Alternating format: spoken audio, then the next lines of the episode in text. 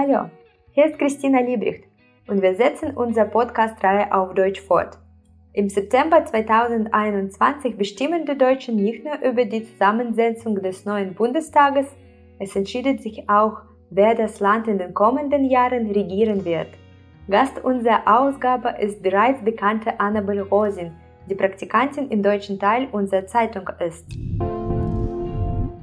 Die Amtszeit von Angela Merkel als Kanzlerin geht zu Ende. Viele Beobachter attestieren ihr eine solide Bilanz, dennoch wird sie zum ersten Mal seit 16 Jahren nicht mehr selbst kandidieren. Die Wahlen im Herbst gelten als richtungweisend. Zeitungen schreiben über die verstärkte Aktivität der Grünen. Vor einigen Monaten noch hatten Meinungsumfrage gezeigt, dass sie sogar Chancen auf den Posten der Regierungschefin haben. Inzwischen liegen wieder die CDU vorn. Was denkst du über die mögliche Nachfolge von Angela Merkel und wie sich ihre Wahl auf die kasachisch-deutschen Beziehungen auswirken wird? Ich bin mir nicht sicher, ob für alle potenziellen Nachfolger von Frau Merkel die außenpolitischen Stellungen so wichtig sind, wie es für sie der Fall gewesen ist. Dafür stehen einfach gerade zu viele andere Themen in Deutschland im Vordergrund.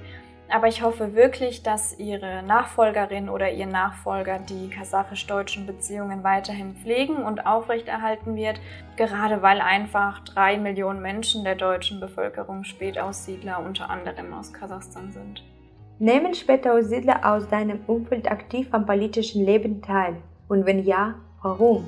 Ehrlich gesagt äh, kenne ich niemanden aus meinem Bekanntenkreis, der sich politisch aktiv beteiligt. Ich habe auch oft den Eindruck gehabt, dass viele eigentlich zufrieden mit der politischen Situation in Deutschland sind. Spätaussiedler machten auch immer den Eindruck, dass sie sehr dankbar sind für das, was sie haben und wie es in Deutschland geht. Die Aussage, es könnte immer schlechter sein, habe ich auch schon oft gehört. Gerade Ältere gehen daher zu den Wahlen und wählen das, was sie halt eben schon immer gewählt haben. Ich bin auch froh darüber, dass es jetzt doch sehr ruhig um das deutsch-russische Mädchen Lisa und der Vorfall damals geworden ist. Und ich hoffe auch insgeheim, dass äh, dies die Russlanddeutschen bei ihren politischen Wahlen nicht mehr beeinflusst. Der Fall hat aber auch gezeigt, wie stark das russische Fernsehen und die dortige Berichterstattung die in Deutschland lebenden Aussiedler beeinflusst. Welche Themen sind wichtig für die Spätaussiedler, die du kennst? Da würde ich gerne ein Problem ansprechen, was doch eigentlich alle und überwiegend ältere Spätaussiedler in Deutschland betrifft. Viele haben eine schwierige Situation mit ihrer Rente, die meist nur sehr gering ausfällt, ähm, gerade aufgrund der Tatsache, weil die Schulabschlüsse aus der UdSSR in Deutschland nicht anerkannt wurden sehr viele Deutsche haben in Russland oder Kasachstan einen erfolgreichen Schulabschluss oder auch Studienabschluss hinterlegt, mussten aber nach der Umsiedlung äh, einen unqualifizierten Beruf annehmen.